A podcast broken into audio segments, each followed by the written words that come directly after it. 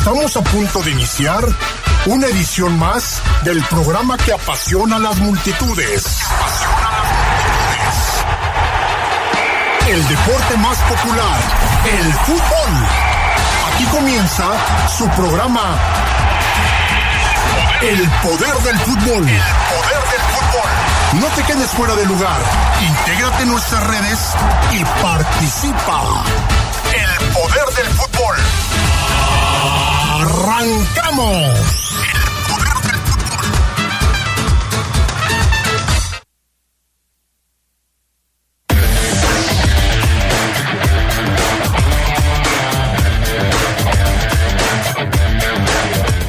Larcamona lista cambios para enfrentar a los Tuzos del Pachuca el próximo sábado en la cancha del Estadio León.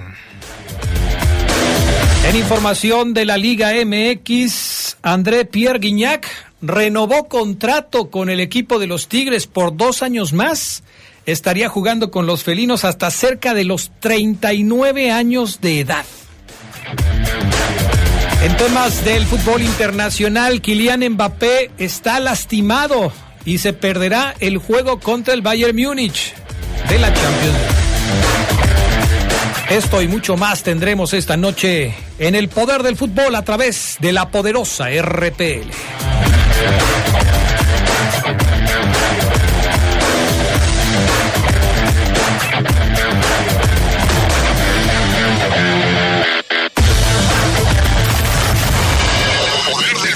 Estás en el poder del fútbol. Edición nocturna. Poder del fútbol. Continuamos. No te quedes sin feria.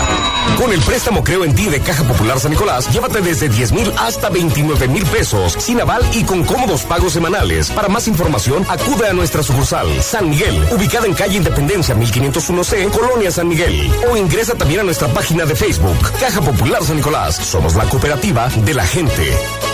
Cuando te preocupas por las vaquitas marinas, solo necesitas un 4% para dar más. Tomas tu carro. Llegas al mar y le gritas a los cazadores. ¡Dejen en paz a las vaquitas! Si ya elegiste tu camino, no te detengas. Por eso elige el nuevo Móvil Super Anti-Friction, que ayuda a tu motor a ahorrar hasta 4% de gasolina. Móvil, elige el movimiento. De venta en Same Refacciones. Regresamos, regresamos al poder del fútbol. Edición nocturna. ¿Qué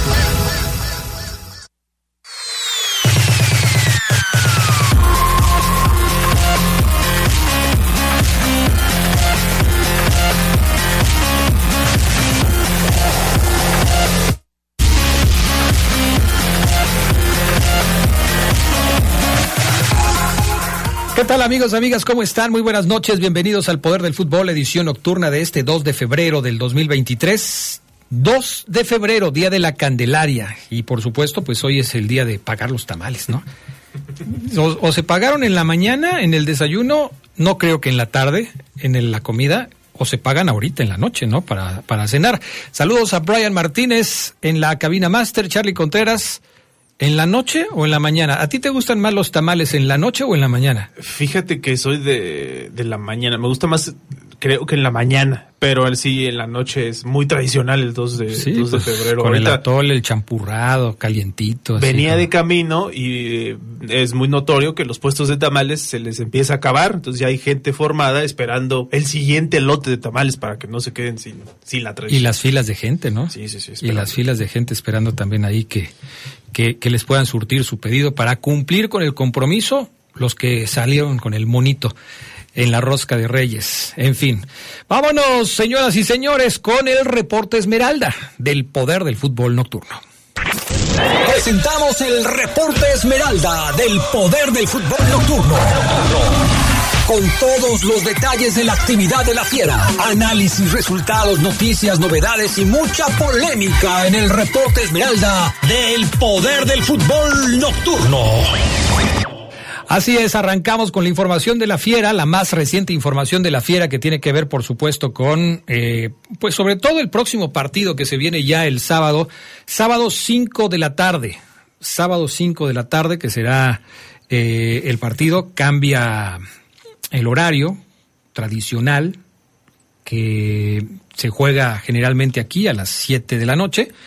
Ahora, eh, pues hay movimiento. Ya sabemos que esto pasa, Charlie. De repente juegan los lunes, de repente juegan los domingos, de repente se mantienen el sábado, pero cambian de horario, como en este caso, que va a ser sábado, pero van a jugar a las 5 de la tarde. ¿Cuál horario le gustará más a la afición? ¿Cinco, siete? Yo me acuerdo mucho del de 8 de la noche, que era muy tradicional cuando recién ascendió y así incluso fue campeón, ¿no? Jugando a las 8 pm. Pero sí, este horario de las 5, no sé si, si se acomode tanto. No es mal horario, hay que decirlo, sábado a las 5.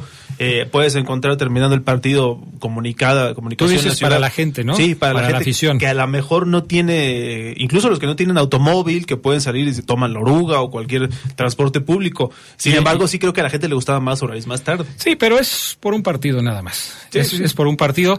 Fíjate que en temporada de feria, pues yo creo que cae bien porque en temporada de feria te puedes ir al estadio y luego te vas a la feria, o te vas a la feria y luego te vas al estadio y luego te vuelves a ir a la feria. O sea, pues ahora sí que cada quien se acomoda, ¿no? Pero yo creo que en temporada de feria está bien que sea a las 5 de la tarde. Me, parece que es un horario compatible y tú lo dices bien. O sea, a final de cuentas, pues la gente no sale tan tarde y puede eh, irse eh, cómodamente a sus respectivos destinos. Pero bueno, el partido 5 de la tarde contra León, ya está listo el árbitro del encuentro para este fin de semana. Se trata del señor Guillermo Pacheco Larios, otra vez un árbitro poco experimentado. No es que sea nuevo, porque ya ha pitado en, anteriores ocasiones, incluso creo que ya le pitó al conjunto Esmeralda el señor Guillermo Pacheco Larios, pero eh, pues va a ser el silbante encargado de dirigir este compromiso. 27 años de edad. En este torneo, Guillermo Pacheco tiene solamente un partido dirigido como central, y creo que es este, ¿eh? Creo que este es el único este. partido que, que, le han dado al señor. Eh, ah, sí, es este, creo.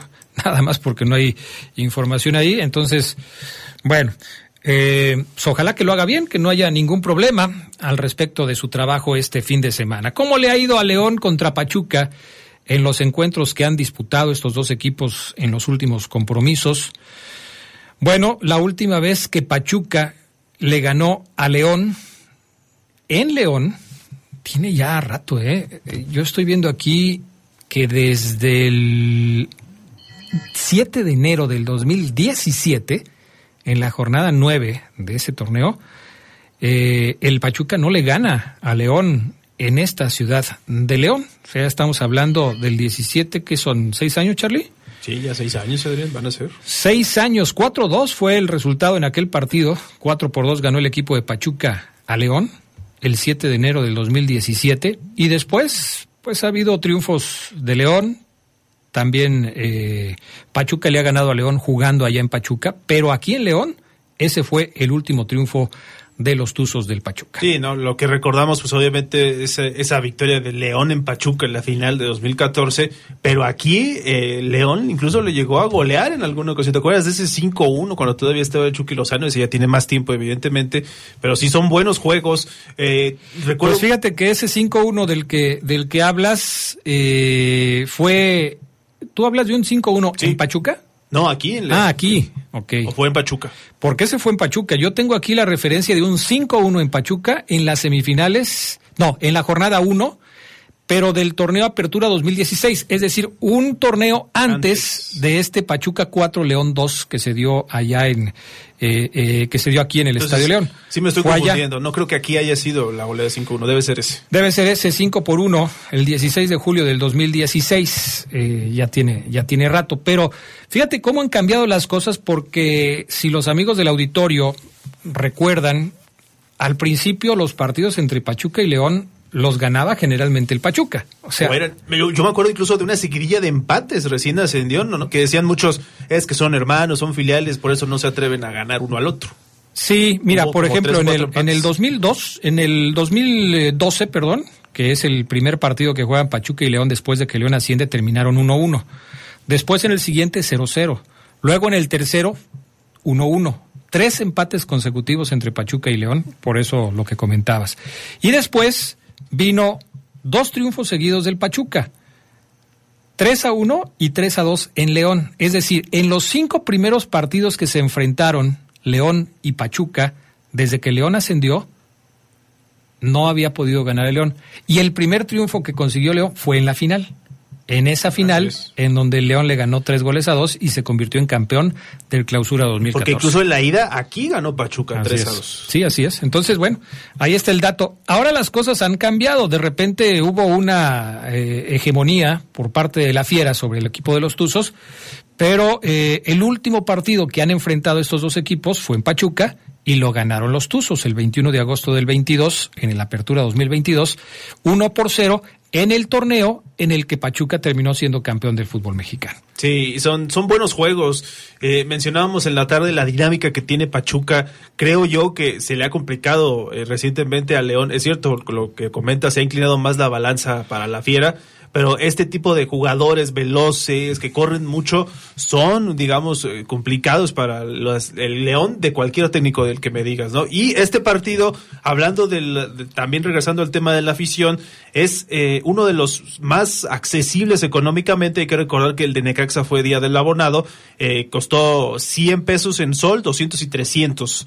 Ahora va a costar 150, 250 y 350. Habrá una gran respuesta como en aquella ocasión que fue día del abonado, que fue además la presentación del Arcamón con el León. Yo creo que, que ah, por ser el Pachuca, además, creo que sí.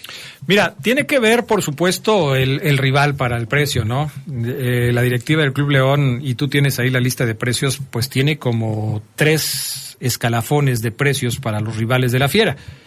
Y yo no sé si me equivoco, pero el Pachuca debe estar en el puesto número dos. Y luego todavía más abajo hay algunos otros equipos que la verdad llaman poco la atención de los aficionados. Entonces, eh, bueno, pues eh, aprovechar si quieren ir al estadio, si quieren este, ver un partido que a mí me parece que es interesante porque es, el campeón. De la fecha. Pues entonces aprovechen, ¿no? Aprovechen que viene Pachuca, que no está tan caro eh, como otros rivales. Digo, ver a Pachuca cuesta menos que ver al América que ver al Cruz Azul o a los Pumas, que son los equipos que seguramente tienen el, el costo más caro cuando vienen al Estadio León. Hay dos partidos solamente este torneo que tienen este precio. El de Pachuca de la fecha 5, aquí en el Estadio de León, obviamente, y el de la 12 contra Santos. Ese también me parece un partido que va a ser interesante. ¿Cuesta lo mismo ver a Pachuca que ver a, Santos? Sí. Mira, está bien. ¿Y, ¿Y hay otros más baratos? El de Necaxa que pasó, luego vendrá Puebla, en la fecha 7, el de San Luis en la 10, esos tres son los más accesibles. Pues sí, y por obvias razones, ¿no? Sí. bueno, pues a ver qué es lo que sucede. Estaba yo checando la alineación del equipo de, los Tuzos del Pachuca, la alineación que le ganó al Necaxa. Eh, este fin de semana pasado, dos por uno, allá en, Pachuca Hidalgo. Y lo comentamos después de la pausa, pero sigue la tendencia de jugadores muy jóvenes en el equipo de, los Tuzos del Pachuca como parte de la eh, alineación que está presentando el señor Ahumada, eh, Almada. Perdón. Eh, son varios, aunque sí apuntalados por varios jugadores de experiencia, pero lo platicamos después de, la pausa y verán ustedes cómo es que va a enfrentar el equipo de los Tuzos a la Fiera y por supuesto hablaremos también de León, ¿no? ¿Qué, qué es lo que puede presentar el cuadro de los Esmeraldas para medirse ante el campeón del fútbol mexicano? Manden sus mensajes 477-718-5931 la línea de WhatsApp del poder del fútbol.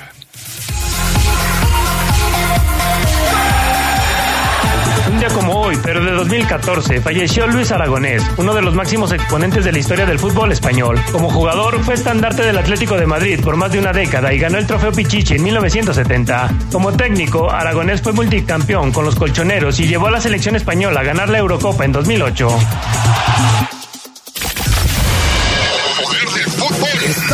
En el poder del fútbol. Edición nocturna. Poder del fútbol. Continuamos. Noti Morena. Vamos con el pronóstico del tiempo. Vemos tiempos violentos en todo país, con una tormenta de balazos permanente. Los precios no paran de subir. Escaso trabajo, excepto en las zonas azules. Trenes con destino incierto para el medio ambiente. Y así nos vamos todos a nada antes que acabe el sexenio. Seguiremos informando, o tal vez no. Cambiemos México. La información en manos del gobierno nos pertenece a todas y todos. Como lo escuchas, tú, yo y cualquiera de nosotros tenemos derecho a solicitar y obtener toda esa información. Es pública. Ingresa a plataforma de transparencia.org.mx o llama al Telinai 800-835-4324. Si alguien te niega o impide acceder a la información, acércate al INAI. Es el organismo autónomo encargado de defender nuestro derecho a saber. Ejerce tu derecho y toma el control de la información pública. Muchas cosas pueden pasar en cinco años, como decidir que necesitas un road trip, llegar a las montañas, encontrar una comunidad de monjes, meditar, escribir un libro, volverte famoso y donarlo todo. ¿Quién necesita fama y dinero? Si ya elegiste tu camino, no te detengas. Por eso elige el nuevo Móvil Super Extension que ayuda a extender la vida del motor hasta 5 años. Móvil, elige el movimiento. De venta en Autopartes Aira. Regresamos, regresamos al poder del fútbol. Edición nocturna. Poder del fútbol.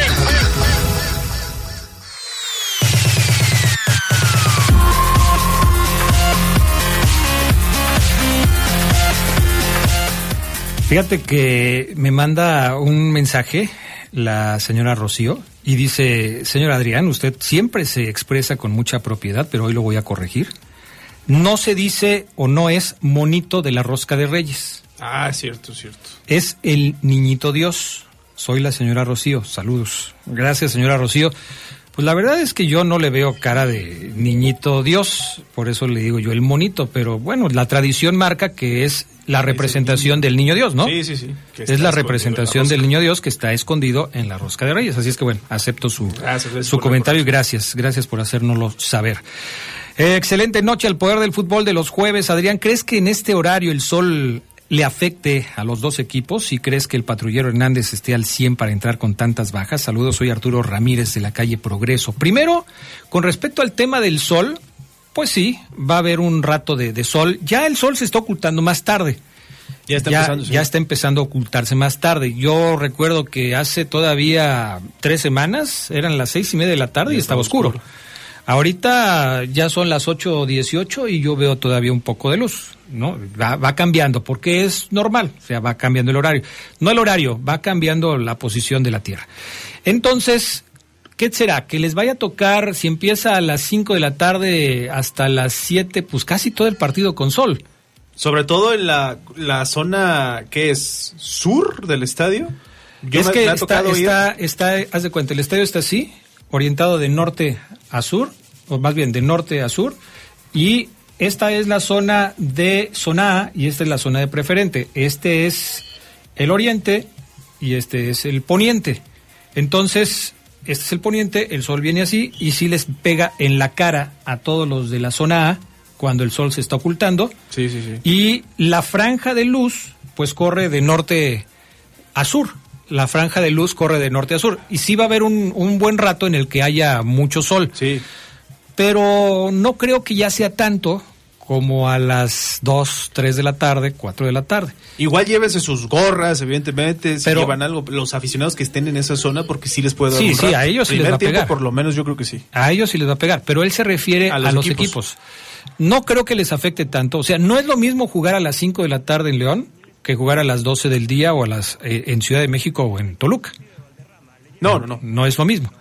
Entonces ahí yo creo que al es, portero de también de esas de esa cabecera quizá, pero no creo tampoco que sea no. una razón como para considerar o muy importante. Y luego sobre el tema de Elías Hernández, obviamente no va a estar al 100%. No.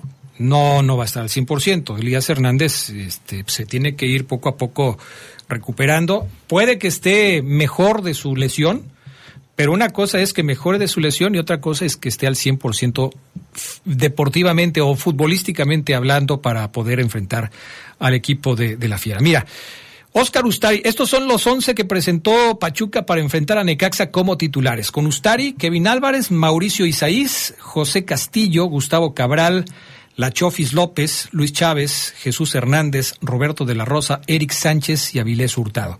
¿Quiénes son los de experiencia en esta alineación? Avilés Hurtado, por supuesto. está Gustavo Cabral, está Oscar Ustari. Yo pondría también ahí ya a Luis Chávez, que aunque es de la cantera de Pachuca, pues ya tiene sus años ahí jugando. Tendríamos que meter también a la Chofis López, que no es de Pachuca, pero que viene ya con eh, experiencia de jugar en Chivas. Y quizás el joven más adelantado de los que aparecen ahí es Kevin Álvarez el lateral derecho del equipo de los Tuzos. Eric Sánchez también, ¿no? Eric Sánchez también tiene ya su recorrido. Sí, ¿eh? y Roberto de la Rosa, que tanto se le ha criticado, no, no se ha consolidado tampoco en el primer equipo, pero sí, eh, podríamos decir que son los de más experiencia, del, pero la verdad es que sí es muy notorio cómo les ha dado salida a sus jugadores. Cuando parece que Pachuca se queda sin elementos porque los vende, eh, empiezan a tener esta oportunidad para los jóvenes. Y bueno, los más chavos, Jesús Hernández, número 28, medio ofensivo, Mauricio Isaís, eh, defensa central, José Castillo, defensa también del equipo de los Tuzos del Pachuca. Y el mismo Roberto de la Rosa que ha tenido esas idas y vueltas, ¿no? Algún tiempo, algunos, por algún espacio se consideró como que Roberto de la Rosa podría llegar a León, cuando decían que era un delantero al que querían mandar al equipo de la Fiera. Pero bueno. Y ahí está tu amigo Herrera Equigua también. sí, pero él ya no juega, ¿no? Es más banca. Es más banca, ya casi no lo ponen ahí. En la banca hay varios chavos que están ahí también, como Miguel Herrera Equigua. No, pues él ya no está tan chavo. Carlos Moreno es el arquero suplente, Luis Calzadilla, está Francisco Figueroa, está también Jaciel Marchán, está Pedro Pedraza, Israel Luna, jóvenes, ¿eh? Lilian Hernández, Brian González. Fíjate, de los que son ahí un poco más experimentados, pues Miguel Herrera Equigua y Marino Inestrosa.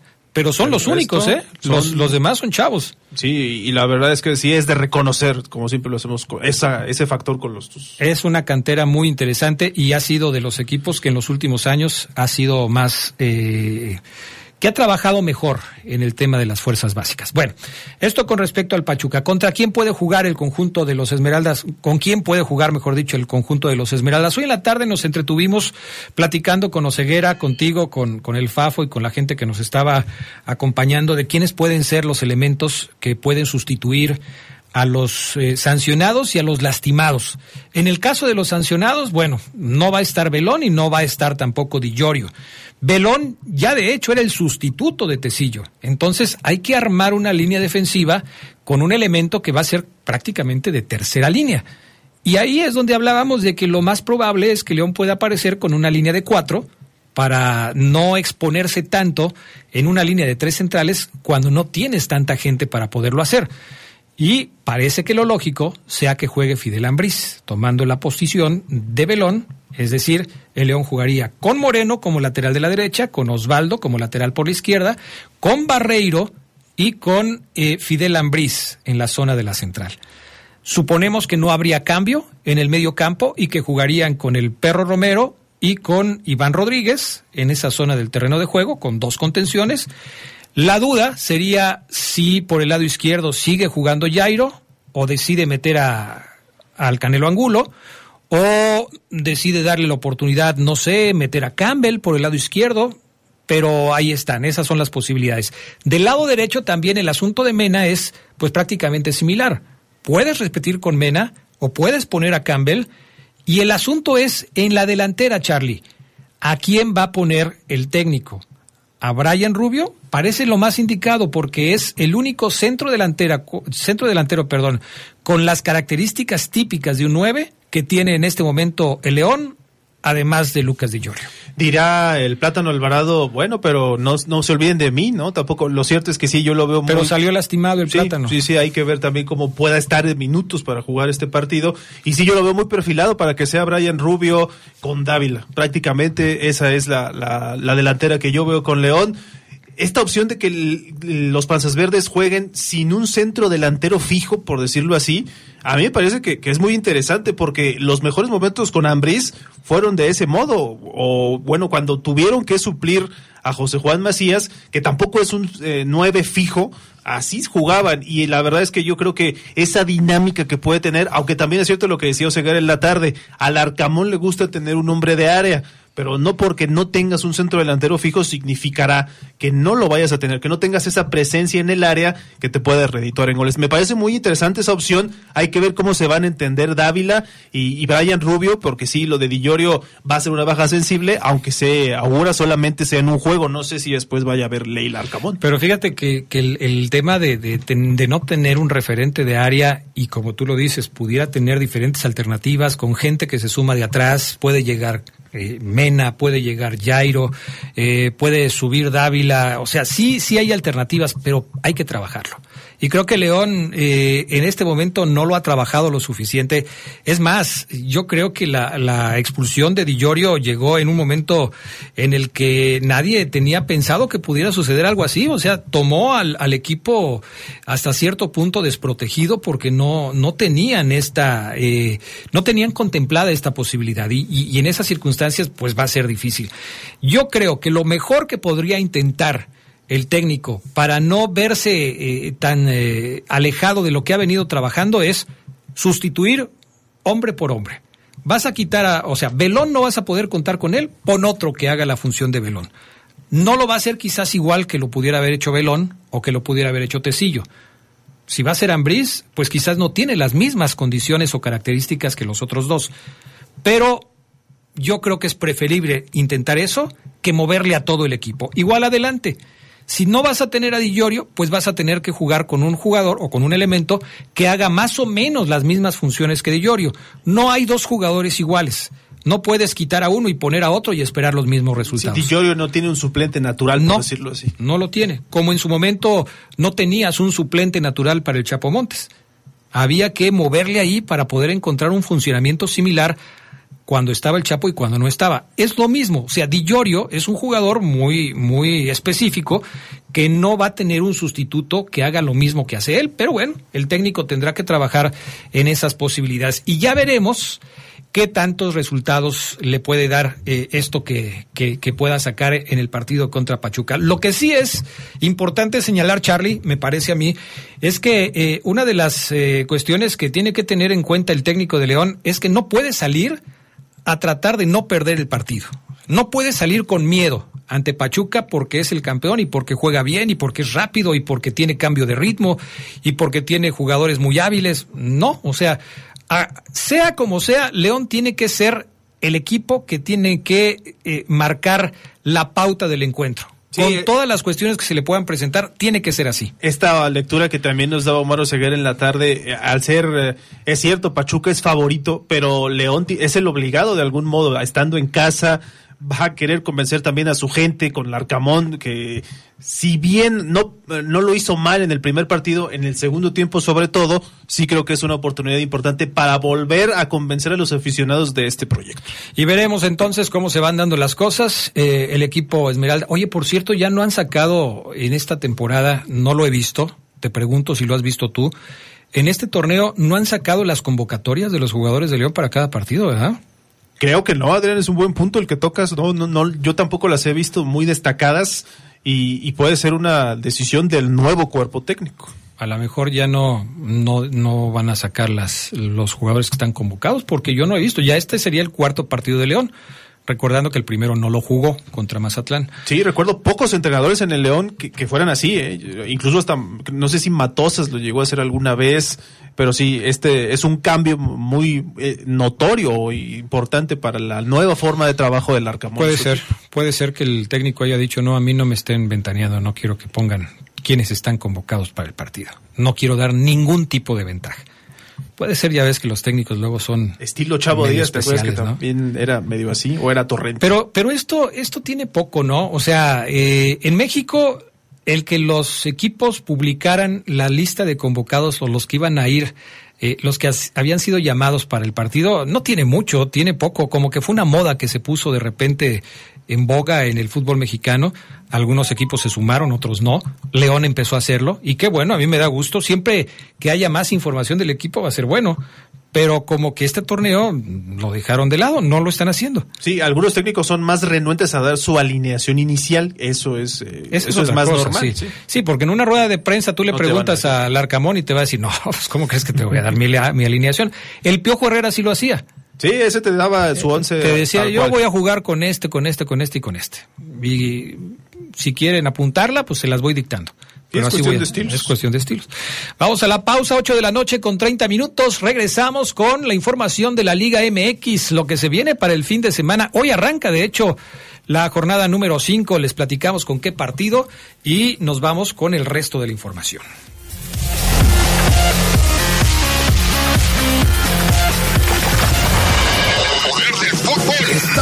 En el poder del fútbol.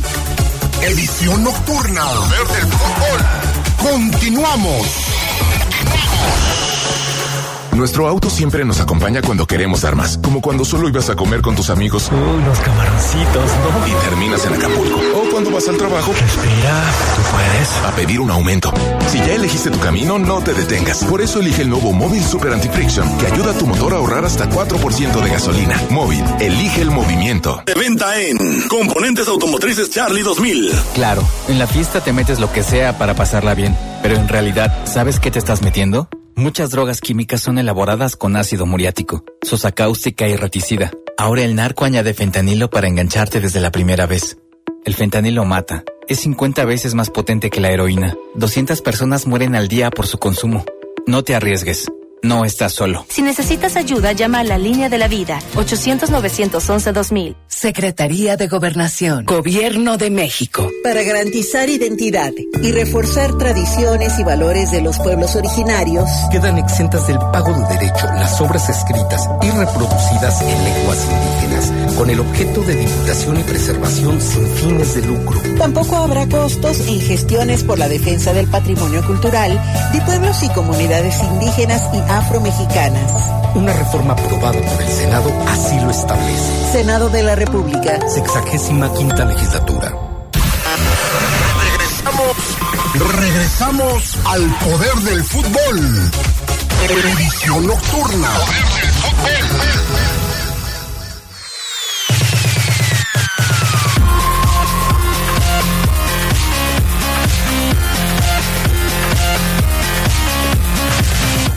Eh, nos escribe por acá también Isaac y dice, saludos Adrián, con la lesión de Tecillo y la suspensión de Belón, ¿no consideran que Celestín puede haber sido utilizado sin haberse precipitado a no registrarlo? Eh, no, mi estimado Isaac, porque se tuvo que haber dado de baja para poder dar de alta a otro no formado en México. O sea, si el señor... eh, ¿cómo se llama? Celestín, hubiera sido registrado para poder tenerlo disponible, entonces León tenía que haber dado de baja a otro futbolista para que ocupara su lugar. En este momento, León tiene no formados en México a William Tecillo, a Barreiro, Byron Castillo, está ahí van tres en la zona defensiva, en el medio campo está Jairo Moreno, son cuatro, está el Luca Romero, son cinco. Adelante, Víctor Dávila, son seis. Joel Campbell, siete. Lucas Di Llorio, ocho. Y no sé si mencioné a Ángel Mena, nueve. O sea, Y no Dávila. Y, y Dávila. O sea, son nueve jugadores de, de León. A ver, son tres. Luego Ángel Mena, cuatro. Jairo Moreno, cinco. Eh, Luca Romero, seis. Víctor Dávila, siete. Joel Campbell, diez. Lucas Di Llorio, once. Sí, 11. Creo que te saltaste del 7 al 10, Adrián. ¿En serio? A ver, ¿en serio? O sea, ya ando tan mal. A ver, Tecillo, no es que ya me dejaste con la duda. Tecillo, Barreiro, Adonis Frías, que no lo había contado, y Byron Castillo, son cuatro. Acuérdate de ese número, cuatro. Luego, Ángel Mena, cinco. Jairo Moreno, seis. Luca Romero, siete. Víctor Dávila, ocho. Ocho. Joel Campbell, nueve.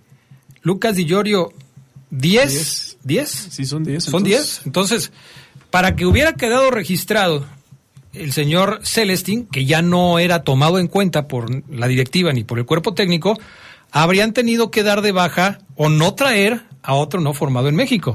Tienen que salir las cuentas. Estos 10 son los que permite el reglamento, no puedes registrar más. Jamás.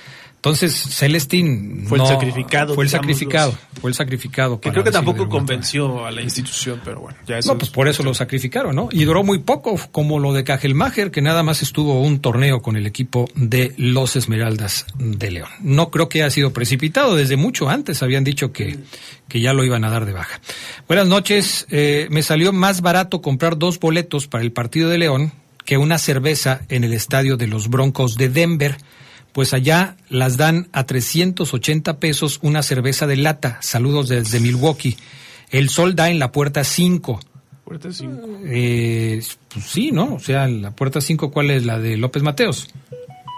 No, del otro lado del No, esa es la 10. La, es la, la del lado de la feria es la 10. Entonces sí es eso. La puerta 5 es la de López Mateos. Yo nunca me aprendí los números de las puertas. Sí, 5, 10, preferente y zona A. Así están.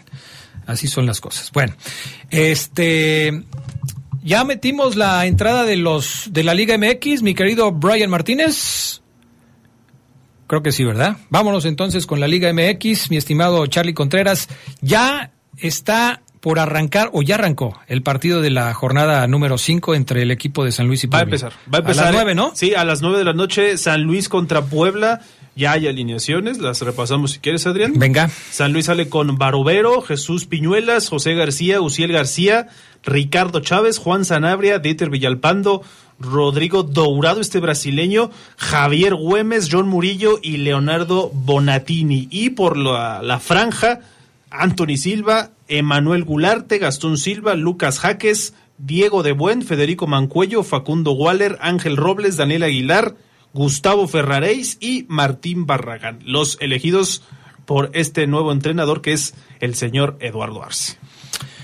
Eh, ahí está. Y del otro lado, Jardín. Oye, ¿cómo arrancaron estos dos equipos en la tabla de posiciones? Pues se los decimos, Puebla lugar número 12 de la clasificación. No va tan mal el equipo de la franja. ¿eh? Es más, tiene la misma cantidad de puntos que León, Nada más que Puebla sí ya jugó sus cuatro partidos y León tiene un juego pendiente.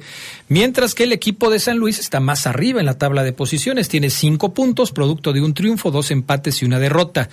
El equipo de San Luis empezó bien, le ganó a Necaxa jugando como visitante y después creo que tuvo por ahí un bajón que le ha costado, ¿no? La, última derrota que tuvo el equipo potosino y que de hecho es la única que tiene en el presente torneo y que fue contra el equipo de Monterrey en la jornada 3 eh, de tres goles a uno. Pero es un equipo que me parece que más o menos la lleva por ahí porque ya con Jardín eh, o Jardine, no sé cómo se diga correctamente, pues parece que está agarrando ya alguna idea futbolística. ¿Cómo se va a jugar el resto de la actividad de la jornada número 5, Charlie? El día de mañana va a continuar con ese Necaxa contra Tijuana a las 7, después Mazatlán Juárez a las 9.05 y ya para el sábado va a empezar la actividad sabatina con el León Pachuca, aquí en el Estadio León a las 5. Este partido, pues no, no lo tenemos en esta ocasión. Cruz Azul contra Tigres a las 7.05. Santos América a las 9.05. Y ya para el domingo van a estar jugando Pumas contra Atlas al mediodía. Chivas contra Querétaro a las 5 de la tarde y cerrará la fecha el Monterrey Toluca a las 7.10 de la tarde noche. Bueno, les comentamos qué partidos tendremos en la cartelera de fin de semana de la poderosa RPL. Tres partidos que vamos a estar transmitiéndoles a todos ustedes. El sábado, uno que me parece muy bueno, Cruz Azul contra Tigres en la capital de la República Mexicana. Arrancamos transmisión a las 7 de la noche. Después el domingo tendremos dos partidos. Vamos a tener al mediodía a las 12 el Pumas contra el equipo de Atlas. Arrancamos 11.55 de la mañana. Y el domingo por la tarde no tenemos minuto 45 porque vamos a transmitir el Chivas contra Querétaro. Las Chivas que parece que están de regreso, que están pues consiguiendo resultados interesantes. De hecho, el cuadro del rebaño pues eh, está en la sexta posición de la clasificación. Tiene siete puntos, dos triunfos, un empate y una derrota. Me parece, Charlie, que el señor Paunovic, eh, que de repente tuvo por ahí un resbalón en alguna jornada con una derrota dolorosa, pues ya está como que agarrando la onda del fútbol mexicano y no va tan mal, va, va bien. Sexto lugar es un buen lugar. Pero yo sí soy un poco escéptico. Me parece que esta es una gran oportunidad para confirmar el buen momento de Chivas contra unos gallos que la verdad son eh, uno de los peores equipos del torneo y, ahí está la chance para, para, el equipo del rebaño de Paunovic y de otro de los grandes, pero este no ha ganado, es Cruz Azul. Es un eh, partido de polo a polo, porque Tigres está en lo más alto de la clasificación, con ocho puntos, tercer lugar, eso sí, y Cruz Azul busca su primera victoria, apenas tiene un punto. Los otros dos partidos los perdió la máquina y parece que también se le empieza a tambalear ese proyecto al Potro Gutiérrez. Oye, Cruz Azul es de los equipos que no alcanzó a fichar ni en las compras de emergencia, ¿no? Eh, ya se le cerró el calendario de, de, de fichajes al equipo de Cruz Azul. Estaban buscando un nueve matón, no lo consiguieron y ahora el tema se le puso complicado. Tan complicado, tan complicado para Cruz Azul que ya se está hablando de la posibilidad de que le puedan dar las gracias al técnico Potro Gutiérrez. ¿Cómo, cómo cambian las cosas de un torneo a otro? Fíjate, terminó bien, logró meter a Cruz Azul, si mal no recuerdo, hasta la liguilla y en tres partidos de este torneo ya están hablando de despedirlo. Creo que es un poco también descriptivo de la directiva de la máquina, Adrián. Este proceso, la verdad es que la afición cementera es la primera en darse cuenta que no se están haciendo bien las cosas y también es un poco a contentillo, ¿no? Sabiendo que el fútbol es de momentos, no renuevan, no mantienen a sus proyectos o a sus entrenadores y por eso se explica, creo yo, esta sube y baja en cuanto a resultados de, de Cruz Azul. Oye, ¿ya, ¿ya nombraron al nuevo entrenador del Mazatlán? Todavía no, ¿verdad? No, parece que se iba a quedar un interino, ahorita te digo quién es, era alguien que ya estaba en la, prácticamente en el cuerpo técnico, en las juveniles, me parece, inferiores de Mazatlán, pero no, hasta donde sabemos no han nombrado a un técnico. Porque Mazatlán este fin de semana va a recibir la visita de los Bravos de Juárez, un partido que parecería idóneo para que el Mazatlán pudiera sacar un buen resultado porque Juárez no anda muy bien. No me hagas esa cara, Charlie. O Yo sea, diría que también al revés, para que Juárez pueda sacar un buen resultado. Pues sí, pero como el local es Mazatlán, lo enfocamos desde el punto de vista del que va a recibir, en el Kraken, que es Mazatlán.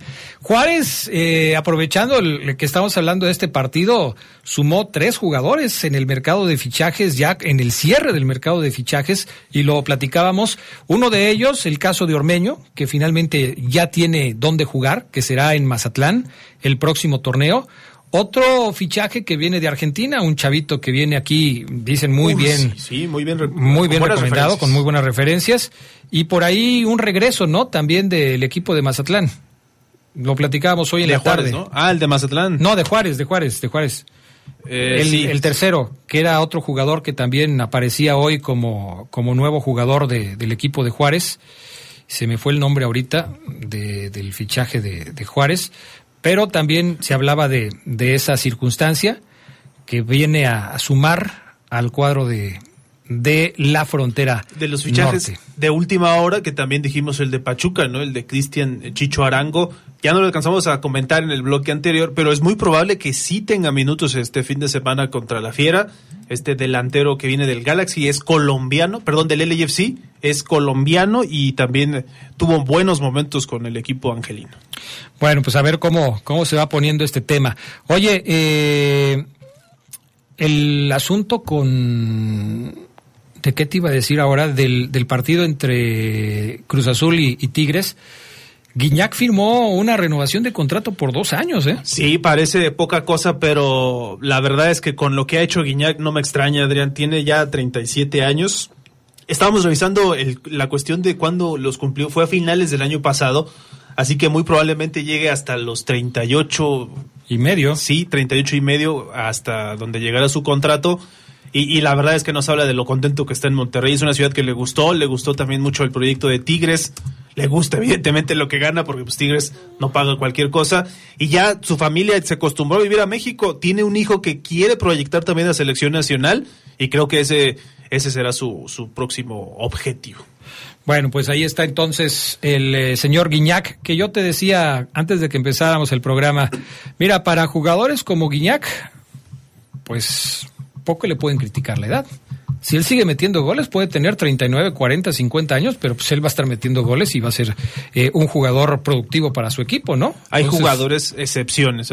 Tigres no acostumbra a renovar a jugadores tan grandes, pero con Guiñac no podía ser de otra manera. No, y además renovarlo dos años, porque no es una renovación de un torneo, eh, es una renovación de dos años. Entonces, también hay que decir que Guiñac no es un jugador que esté frecuentemente lastimado, lesionado. Se ha cuidado. Mucho. Es un jugador que rara vez falta a, a un partido. Entonces, pues es una inversión que de alguna manera le ha redituado al equipo de los Tigres del Universitario de Nuevo León. Otro de los jugadores que también agarró contrato ya sobre el final del tiempo es Gudiño con el equipo de Necaxa. Los Rayos van a jugar contra los Cholos en partido que se disputará mañana en el Estadio Victoria de Aguascalientes a partir de las 7 de la noche. Necaxa contra los Cholos de Tijuana. El Santos contra el América. ¿En el América ya no hubo más fichajes? No, Adrián, se quedó hasta el momento así y tampoco salidas, porque parece que Roger Martínez va a seguir hasta el final del torneo. Se hablaba de que Boca estaba esperando que terminara este preciso semestre para después eh, contratarlo a coste cero, como se dice. Oye, ¿ya viste que Pumas piensa demandar a, a Dani Alves una indemnización de 5 millones de dólares? Pues a si se las paga. Dani Alves ahorita están metido en un pleito. O sea, se le están cargando las pulgas a, Dani Alves con todo. ¿eh? Dice Pumas que va a ir a, buscar una indemnización en contra del el jugador brasileño. Y va a enfrentar a los rojinegros del Atlas que apenas ayer empataron sin goles frente al Toluca en el partido pendiente de la jornada número uno. El, eh, la jornada se va a cerrar con el Monterrey contra Toluca que se disputa el próximo domingo a las 7 con 10 de la noche. Los rayados que pues ahí siguen a la casa de los Tuzos, por diferencia de goles no son líderes del torneo, pero Monterrey es un equipo que para muchos es candidato a ser campeón en este torneo. Toluca, dos partidos sin anotar gol el que jugó contra León y el que jugó a media semana contra los rojinegros del Atlas. Tiene que hacer algo Nacho Ambriz para devolverle la potencia a este equipo choricero. Sin duda, porque su nombre, si suena para la selección, el cualquiera que lo vea, los directivos, mira, no está ganando, entonces no, puede ser algo también que consideren. Y lo de Bucetich, que nos sigue demostrando que es un entrenador que sabe, tuvo momentos difíciles con Monterrey, pero parece que ha, ha, retomado el manejo del equipo positivo. Y muchos dirán, oye, ¿por qué con Monterrey sí puede y con Chivas no puede? Pues nada más fíjate en el plantel que tiene Monterrey, ¿no? La y el que tiene Chivas. Además. Sí, es total, totalmente diferente. Vamos a la pausa, regresamos con el fútbol mundial, todo lo que está pasando fuera de nuestras fronteras.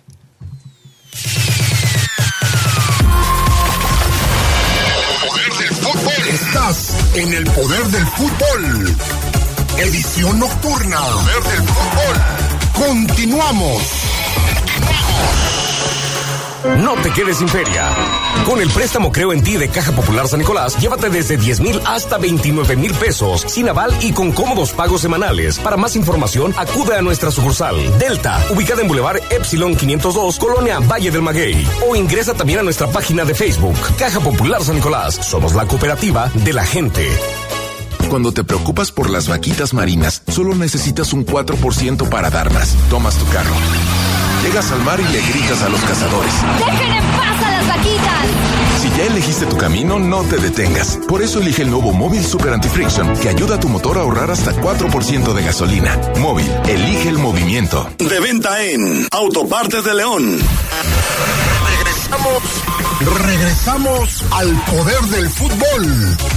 Edición nocturna. Poder del fútbol. A partir, a partir de este momento, viajamos a través del mundo para traerte lo más destacado del fútbol a lo largo y ancho del planeta. Del planeta. Bienvenido a Fútbol Mundial.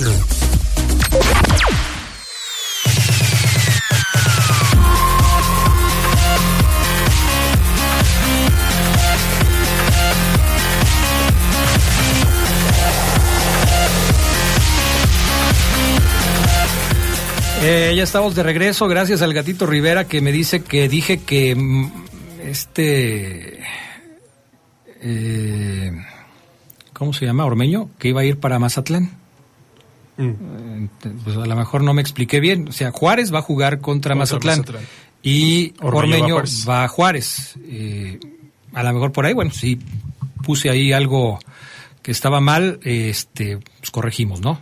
Ormeño va a jugar con Juárez y Juárez va a jugar contra Mazatlán este fin de semana. Bueno, eh, gracias al gatito Rivera, siempre nos escucha el gatito Rivera, ¿eh? saludos. Tiene que, ¿no? Tiene que. saludos tiene al que. gato. Saludos al gato Rivera. Yo creo que, bueno, puede poner este, música grabada en su coche, en lo que viene para acá, pero le gusta escucharnos, ¿no? Eh, buenas tardes, eh, buenas noches. Mientras dice este amigo del teléfono 2124 que mientras Pachuca se hace de otro delantero, a León no se puede hacer de un par de defensas de calidad y un delantero matón.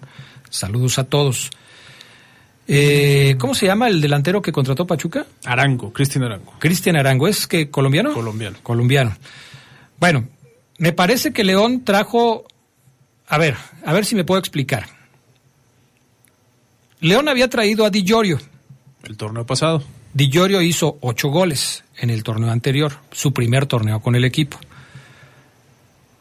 Yo, yo supongo que nuestro amigo del 21-24 no considera que Di Llorio sea un delantero matón. Por Pero eso se refiere, se refiere a los defensas, ¿no? A los No, pero él dice también un par de defensas y un delantero matón. Ahorita voy con los defensas. Pero un delantero matón. Si se supone que ya trajeron a Di Llorio y ya hizo ocho goles en el primer torneo, yo creo que en el armado del equipo debes traer un jugador que pueda ser o suplente de Di Llorio, como va a ser en el caso de, Brian Rubio, que seguramente va a pasar el próximo fin de semana, o un jugador que le pueda ayudar a Di Llorio a meter más goles. Eso es lo que yo interpreto. Porque si tú tienes dos jugadores de características similares, con un perfil más o menos igual, con una jerarquía más o menos igual, ¿qué va a pasar? Pues vas a tener problemas de vestidor. No es fácil que haya en un equipo dos jugadores del mismo perfil, de la misma jerarquía, porque ¿quién va a jugar? El que no juegue va a estar inconforme. Sí, digamos, se trata de congruencia en el armado del equipo. Sí.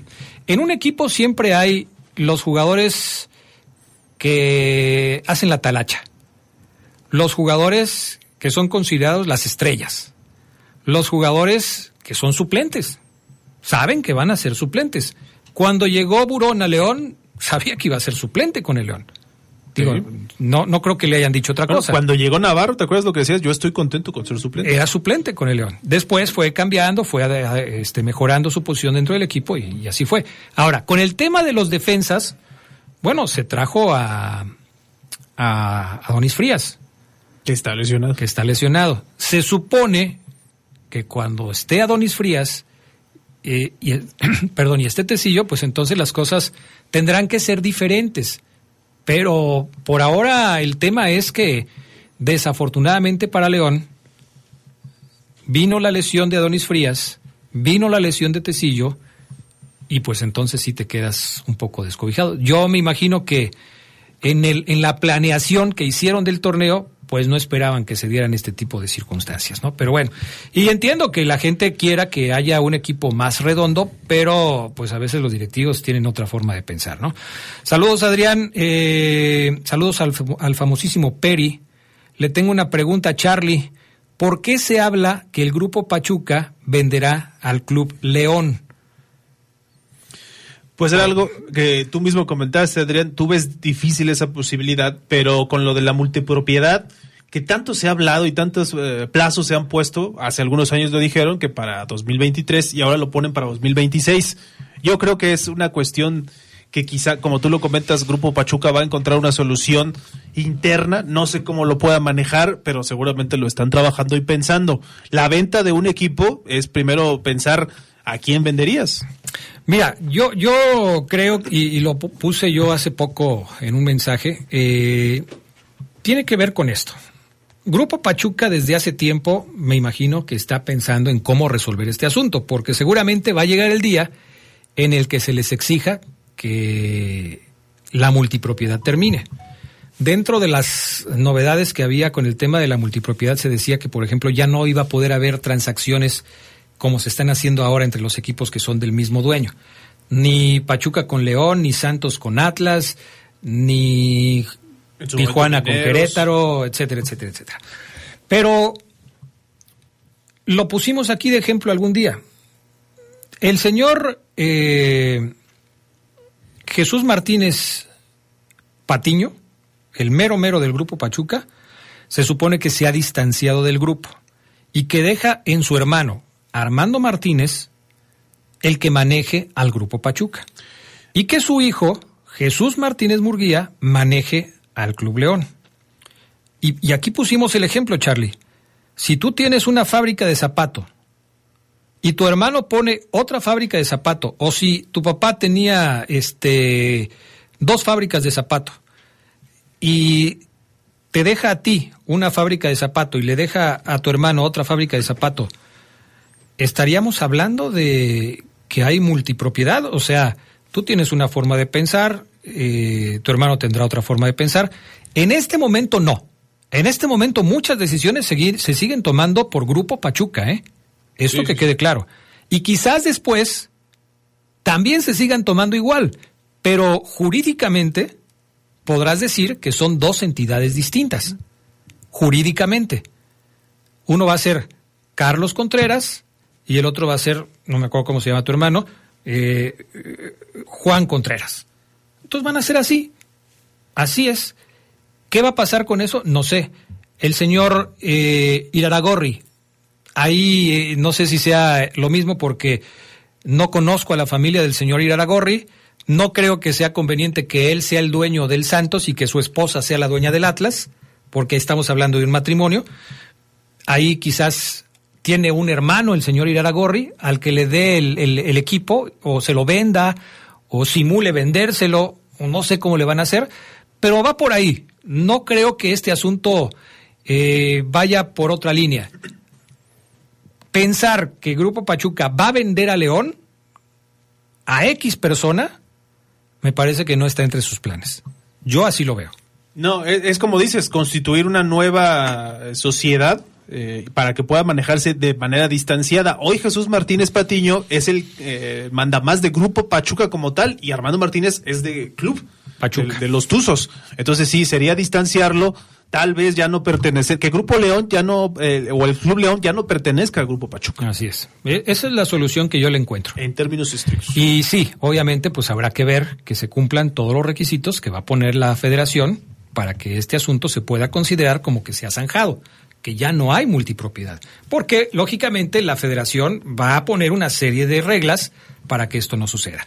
Bueno, nos comimos el tiempo del fútbol internacional. ¿Qué es lo más destacado, Charlie? Pues esto que comentábamos, Adrián, Kylian Mbappé no va a llegar a los octavos de final de Champions, por lo menos a la ida se lesionó y no va a estar en este partido contra el Bayern Múnich, que es uno de los más atractivos además.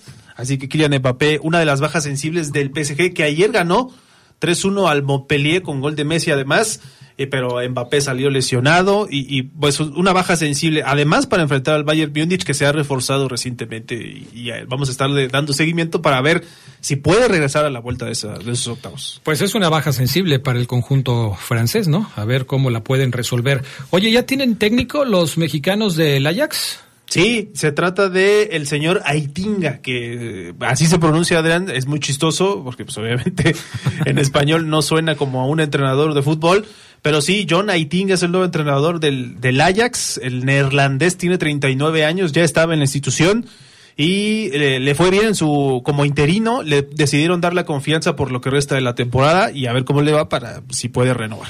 ¿Será que este sigan las críticas de Snyder con nuevo entrenador? Ah, sí, esas no van a terminar. No van a cambiar, ¿verdad? Seguramente, bueno, saber cómo va este tema. ¿Algo más que se nos eh, quede del fútbol internacional? Fíjate que hay un dato interesante, una información interesante, esto lo sacó Record. Eh, México, Estados Unidos y Canadá están negociando para tener eh, ocho selecciones invitadas de primer nivel en la Copa Oro de 2025. Es decir, no la de este año que se va a llevar a cabo en junio y julio. Estarían teniendo en cuenta a dos equipos europeos, dos de Asia, dos de África y dos de Conmebol. A ver si los consiguen, esa es otra cosa. Pero para que compitan en esta, en la edición un año antes del Mundial. O sea que quieren que sea como una especie de confederaciones, por decirlo así, y una preparación para más selecciones. No sé qué van a hacer un mini mundialito. Eso es lo que tienen en planes. Y los están empezando a invitar. Bueno. Lo que sí es que se ampliaría de 16 a 24 equipos la Copa Claro. De ese año. ¿Cuántos son en, en un mundial como el que conocemos? El, hasta el último, el que fue de Qatar, eran 32, 32. selecciones. Acá estamos hablando de 24 selecciones. Con 16 que incluyen a Martinica, a Antigua y Barbuda y a todos esos. Bueno, pero es que es democracia pura, o sea, Sí, sí, aquí sí. sí tienes que meterlos porque pues ni modo que hagas una fiesta en tu casa y no invites a los que viven en la casa. o sea, pues ahí cómo va a quedar eso. En fin, así están las cosas. Ya nos vamos, la Juventus se metió a las semifinales de la Copa Italiana, le ganó a la Lazio, así es que ahí va, ahí va el equipo italiano. Charlie Contreras. Y el jugador más veterano, ¿sabes cuántos años tiene Adrián? ¿Es el japonés? Kazuyoshi Miura, 55 años, va a la segunda división de Portugal. Todavía no se retira. Todavía no se retira, qué bárbaro. 55 años de edad. Bueno, ¿viste el, el, el, el, eh, gesto de Vidal cuando no jugó en el Flamengo contra Boavista? Que ya se aventó los zapatos ¿no? y todo ese rollo. Pues sí, es que ya también empiezan a escasear los minutos para los jugadores veteranos. Gracias a Charlie Contreras, gracias mi estimado Brian Martínez en la cabina máster, un saludo para el gatito Rivera que ya seguramente viene llegando para llevarles a ustedes más música. Dice el gatito Rivera, soy enfermo del poder del fútbol. Gracias mi estimado vientos, gatito. Vientos. Saludos, tú sí sabes. ¿Nos quedó algún saludo pendiente de los que luego nos mandan por acá? A ver, déjame ver rápido. Espérame gato, espérame, espérame, espérame. No, acabamos con todo. Gracias, que tengan buena noche. Nos escuchamos, si Dios quiere, mañana aquí en los diferentes espacios deportivos de la poderosa RPL.